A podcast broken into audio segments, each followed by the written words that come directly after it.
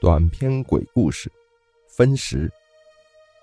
父母这几天出差，家里就只剩李雷一个人，又是暑假，他就彻夜不眠的玩起网络游戏了。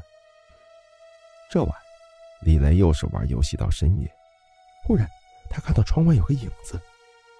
李雷朝影子点点头，算是打招呼，然后又继续玩游戏。一分钟后。李雷突然从椅子上站了起来，他家住十三楼啊，窗外这是。他战战兢兢地关了电脑，然后跑到床上，紧紧地裹住了被子。第二天晚上，他又看到那个影子，而且那影子后面好像还有其他影子。他不敢玩游戏了，电脑没关就爬上了床。好不容易熬到天亮，李雷拨通了好友韩梅梅的电话。韩梅梅，我家里闹鬼了，连续两个晚上，我都看见窗子外面有好几个鬼在转。韩梅梅听了他的话，沉默了一会儿，接着问李雷：“你听说过群鬼分食的故事吗？每年的七月半，地下的恶鬼都要选一个人，然后在七月半鬼门开时。”群鬼会来分食他。你前两晚看到的那几个鬼魂，恐怕就是来选人的。李雷听得双腿直发软，差一点就跪了下来。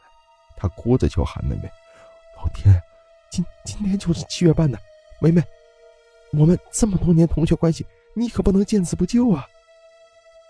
韩梅梅考虑了一会儿，说道：“我倒是认识一个驱鬼大师。”只有看他能不能想到办法了。事不宜迟，我马上联系他。几分钟后，韩梅梅打来电话，说已经联系好了，大师今晚会到李雷家来帮他施法驱鬼。晚上，大师如约而至，拉开窗帘，他果然看到外面密密麻麻挤满了鬼魂。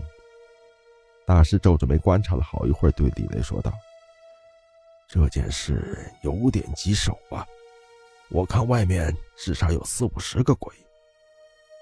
李雷一沓钞票递过去，求大师无论如何帮我一把。大师收过钱，点点头，说道：“你暂且躲避，让我行法驱散他们。”几分钟后，李雷出来，看到窗外果然一个鬼魂都没有了。大师行法完毕，告辞而去。第二天，韩梅梅打来电话：“怎么样，李雷？”没事吧？